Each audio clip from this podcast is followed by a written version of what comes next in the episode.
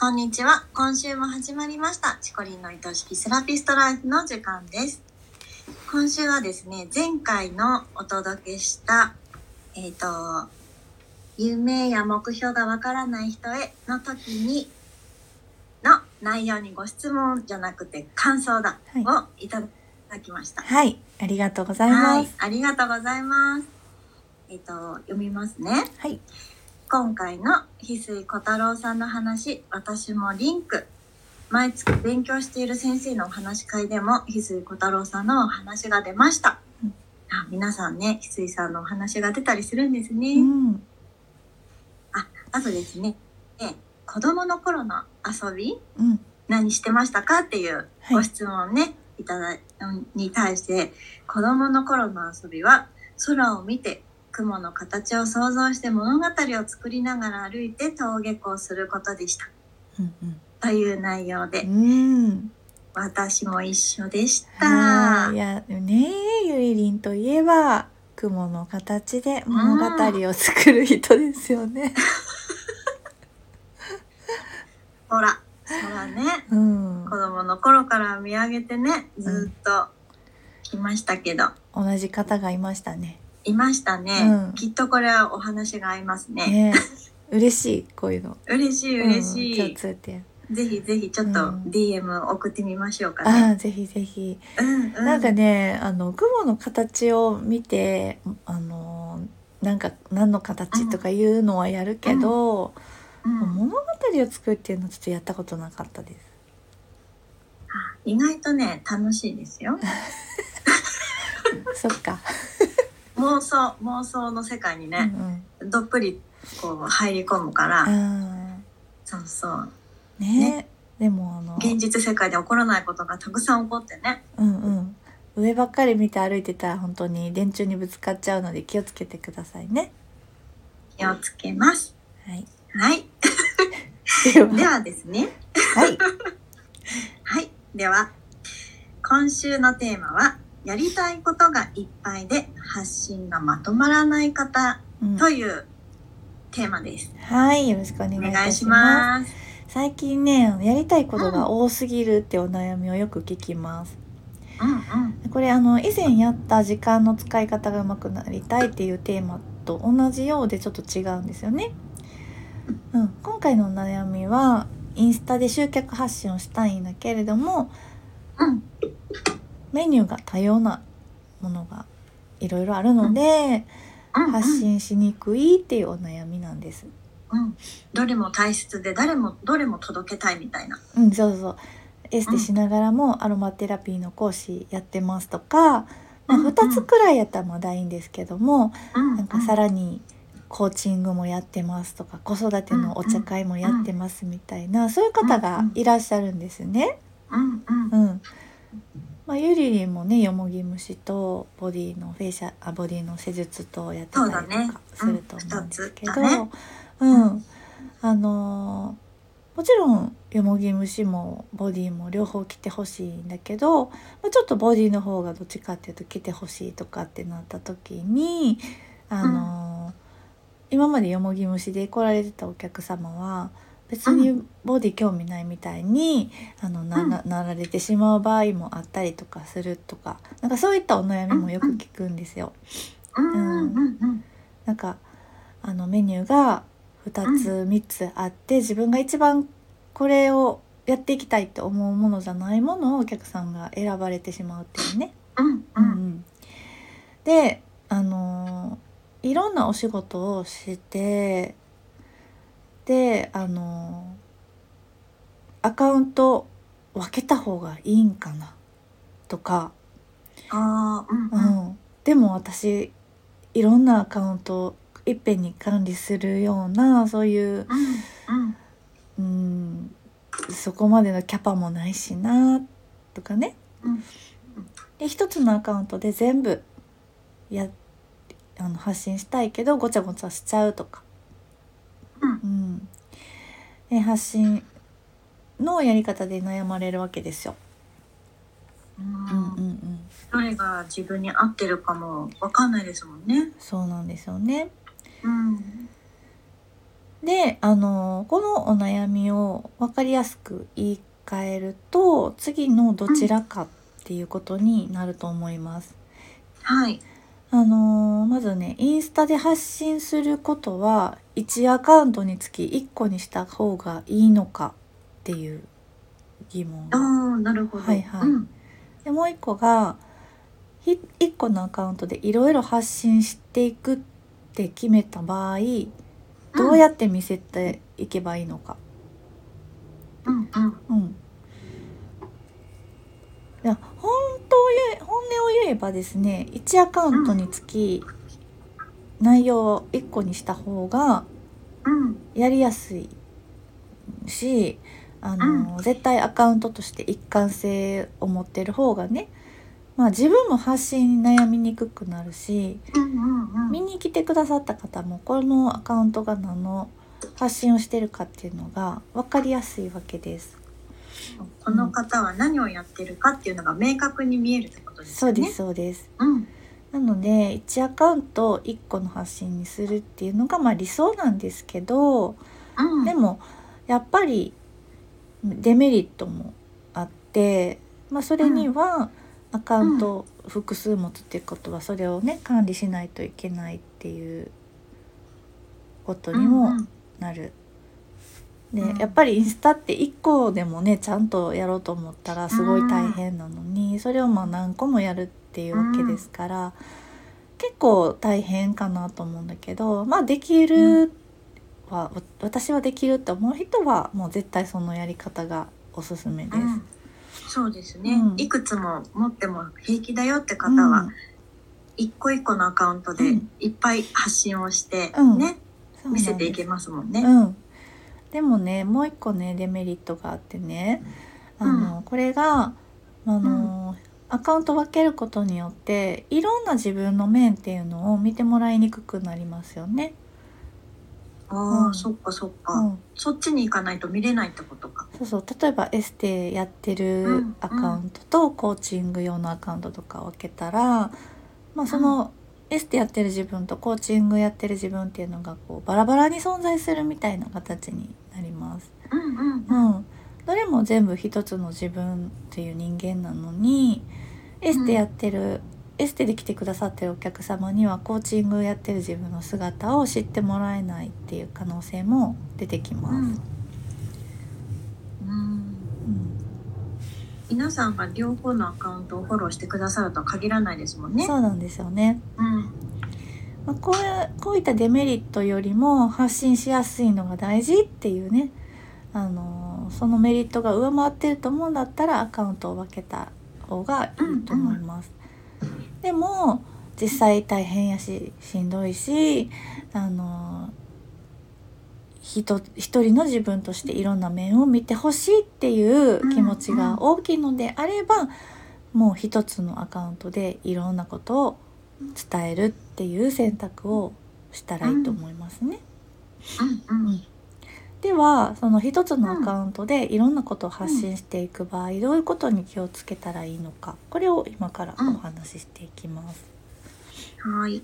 うん、まずあの無難で一番おすすめのやり方は、うんまあ最初の1年ぐらい、まあちょっと頑張って1個のことに集中して発信する。うんううんんまあ、別に他のことを絶対に発信してはいけないっていうわけではないんだけども、うん。あの一番やりたいことを選んでもう1年間はそこにガンガンコミットするっていうそこを突き抜けられるように頑張るっていうところですね。うん、うん、自分のやりたいことがいくつかある中のその中でもそうそうそう。これっていうのをまず、一番まずは一番最初に〇〇の私を知ってもらうっていうね。うんうんうん。まあ、例えば私だったら、えっと、インスタ道場というコミュニティもやっててエステサロンもやってますけれども、もう、うんえっと、一番知ってほしいのがインスタ道場やってる私なので、まあそこにどんどんどんどんコミットしていってるわけです。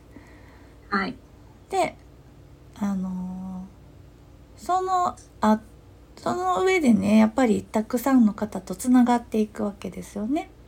うんうんうん、であの私のこといいなって思ってくださる方が、まあ、増えていったりするんですよ。でまあちょいちょいエステに対する考え方とか、うん。あのセラピストとしての在り方っていうのも同時に発信しているので、まあ、もしかしたら見てくださってる方の中にはあこの人のエステってどんなんなんやろって興味持ってくれる人が増えてくると思います。はい、でそしたらやっぱりその時にあのエステの発信も入れ込んでいくっていうことをすれば、あの一番やりたいことをお仕事の一番ベースにしながらも他のやりたいことも、あの同時にやっていくことができるわけです。うんうん、こんな素敵なコミュニティを運営してる方のエステってどうなんだろうってこうんうなりますよね。こう知れば知るほどね。なんかねそのあの、うんセラピストを百何十人もうんうんうん。ね、あのまとめるようなコミュニティをしてて女性でもエステの技術は大したことないんやろみたいな感じので あのなんかあの思ってこの施術動画とかをね見ていただいて、はい、今日そういう興味の持ち方でも全然大丈夫なんですけれどもうんそれで見ていただいてあなんか意外と良さそうみたいに思っていただけたらね、あのそうですよね。ね来てもらえる一番やっぱ興味を持って見てもらわないことにはうん、始まらないですもんね。そうなんですよね。うん。なので、まあ、一個突き抜けることでその他のやりたいことに対してあの見てくださってる方にも興味を与えることができると思います。うん。なので一個自分が絶対これっていうのをもう一番を決めて、うん。うん、そその自分が決めたやつで、まあ、例えば地域で一番になるぐらいの気持ちで、う。うんん、認知度を高める、ねうん、そうそう。うん。で、あのーこの時に2番目にやりたいこととか、まあ、ちょっと一番ではないっていうものをうん。選択してしまうこともあると思うんですよ。例えばあのーねよもぎ虫を一番に押してしまったとかね、そしたら、本当はねフェイシャルとかそのエステの方にいっぱい来てほしいのに、よもぎ虫を最初に押してしまったからよもぎ虫のお客さんが、あの多くなっちゃったみたいな、うん。ううんん。そういうのがねやっぱやっぱ起こってしまうので一番うん。やってほしいものを一番うん。にうん。押すっていうのがすごく大事。うん。うん、大体やっぱ一番押していきたい商品っていうのが自分の主力商品だと思うんですよ。うん。うん、もうサブとかねあの副副業っていうかまあ、うん、少しやっていきたい。そのうん。メインじゃなくてもいいっていうものは、そうそう。ちょっと置いといてですね、うん。はい、いっぱいやいろんなことをやってどれもやっていきたいっていうのはわかるんですけれども、まあうん。絶対これだけは手放したくない。どうしてもやっていきたいんだっていうものをまずはうん。メインに置いてもらって、はい。それを一番に押すっていう発信に、まあ、今からでも変えていかれたらいいなと思いますね。うんうんうん。今例えばこうたくさんあってね、そうそうそういろいろバラバラになっちゃってたとしても、うんそうそうそう。今からそうそうそうそう。どれが私が一番推したいものなんだろうっていうのを考えて、そう。うん、そうなんですよ。まあ1年ぐらいね頑張ったら大体ファンの人がついてきたりとか、まあ、だいぶ発信を見て反応が取れるようになったりとかしてくると思うので、うんはい。うんそこからやっぱり他のものを紹介していくとですねああのフェイシャルでね大信頼できるまるさんがおすすめしてるよもぐい虫だったら絶対いいに違いないうんとかね、次はフェイシャルと一緒によもぎ虫も受けてみますってなるんですよね。うんうんううん。んまあ、これが一番無難で成功しやすいやり方かなっていうふうに思いますね。でちょっと高度なやつを今からあのご紹介するんですけど、えっと、2高度ねつの、うん、やり方をね、お伝えします。うんこれはまあちょっと発信に慣れている人におすすめのやり方なんですね。であのまあやりたいことのいろいろをターゲットでまとめるっていうやり方。ターゲット？うん、うん。そう。もう一個はあのやってるいろんなメニューを一個にまとめるっていううん。方法ね。ターゲットでまとめるっていうのは、まあ、うんその自分がターゲットって思ってる想定している人を例えば A さんとした時に、うん。まあ、A さんに向かって今日はエステに行くのってこんなに素敵なことなんだよっていうのを投稿したり次の日は、まあ、コーチング的な考え方を投稿してみたり、うん。うん、次の日は子育てのお悩みをそう、ね、話せる場をやりますみたいな告知を書いたりとか、うん。うん。うんまあ、そういうのをこう日々日々ね伝えていくんですよ。うん。でこれはあの専門情報誌みたいなイメージ？私雑誌の「ベジ」っていうのが好きで定期購読してるんですけど、うん。あの雑誌はまあ明確にビーガンとかベジタリアンの方っていうのにターゲットが決まってるんですね。うん。うん。であのお料理だけじゃなくってオーガニック系のプロダクトだったり、まあ、その他にも旅行とか健康食品とか本とかねたくさんのことが紹介されてます。うん。うん、であのビーガンとかベジタリアンじゃない人でもあの、そういった情報に興味がある方っていうのは、まあ、その雑誌にで紹介されているものなら信頼できるなっていうことであの、まあ、その雑誌を見てその商品を買いに行ったりとかするわけですよね。うん。ううんん。うん、なので、まあ、ターゲットにでまとめるっていうのはそういう感じです。うん。うん自分のペルソナさんに向けてって感じですか？そうですねそのターゲットさんがどういうニーズを持ってるかっていうのをね、あのうん分析しながらそのターゲットさんを攻略するためのアカウントですね。うん。ううんうんん。うん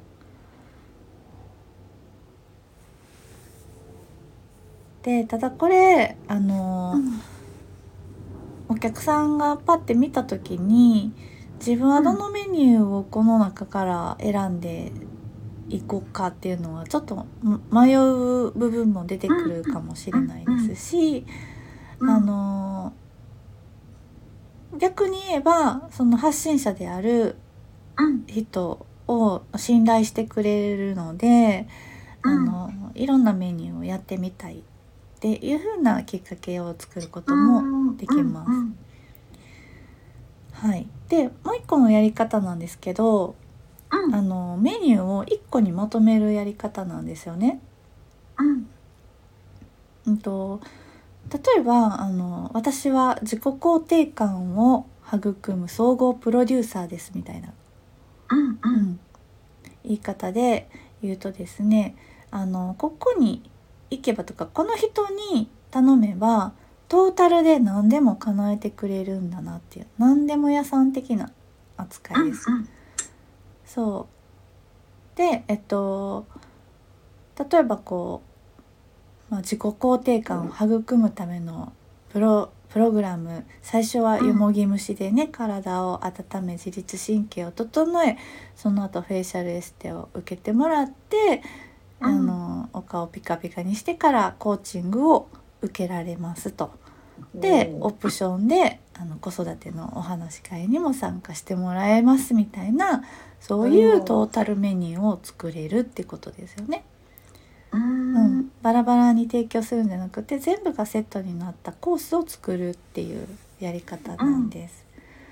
でこの場合はお客様は迷うことなく一つのメニューだけを選ぶことができるんですけど、まあ、どうしても高額になってしまうっていうデメリットとか。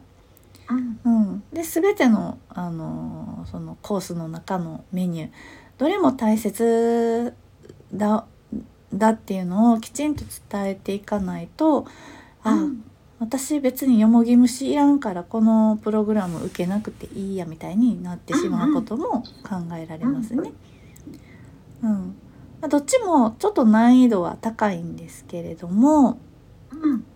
でもいろんな自分がいるっていうのをやっぱり一つのアカウントで見せられるようになるっていうのはすごくうん。メリットは大きいかなと思ってます。うん。はい、ちょっと難しい話でしたけれども大丈夫でしたか？大丈夫でした。うん、そのそれに対するメ,、うん。メリットとデメリットを知ることで、うん、自分にとって合ってるものがどれなのかなっていうのはやっぱ大切だなと思いましたね。いいそうですね。部分だけねうん、取っちゃうとそれじゃない想定外のことが起きた時うに、ん、あこんなはずじゃなかったやっぱり出てきちゃうじゃないでうん、すか。うん、うん。なので今のこのちょっと高度なね、うん。2つもうん、このメリットとデメリットを聞いててあなるほどなと思ってすごくうんうん。分かりやすかったです。よかったです。うまあねいろんなことをやってる人って、まあ、発信するのもやっぱりうん。その分発信する内容が増えちゃうので、ううん。んまあい時間がちょっと足りないとかじあの時間配分が難しいとかいろんなお悩みもあるかと思うんですけれども絶対まあうん。いろんなことできるのは強みでしかないので、うん。うんあのそのいろんなことを使って本当にうん。誰にどうなってもらいたいのかっていうところですよね、うんうん。やっぱり大事なのそは。うね、うん。誰にどうなってもらいたいか。うんうん、うん。そこをねやっぱりしっかり見定めて、自分のメニュー作りとか発信をうん。考えていってほしいなって思います。ちょうど私1月に向けて、うん。今メニューを一掃してるんですよ。そうなの？そう、うん。だからなんか参考になりました。かったです。ねちょっと参考にしてもらえるところがあれば嬉しいですね。うん、はいありがとうございま。す。はーい。番組ではリスナーセラピストさんからのご質問やお悩み相談も大募集しています。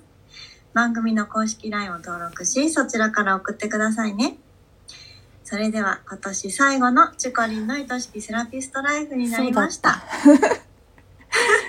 そうだった。年末らしからぬな内容になってしまってすいません。あまり何も考えずはいもう本当に今年も皆様たくさん聞いてくださりありがとうございましありがとうたございました。来年もまた。また来年もお会いできること楽しみにしております。はいどうぞよろしくお願いいたしますよろしくお願いいたします。良いお年を。良いお年を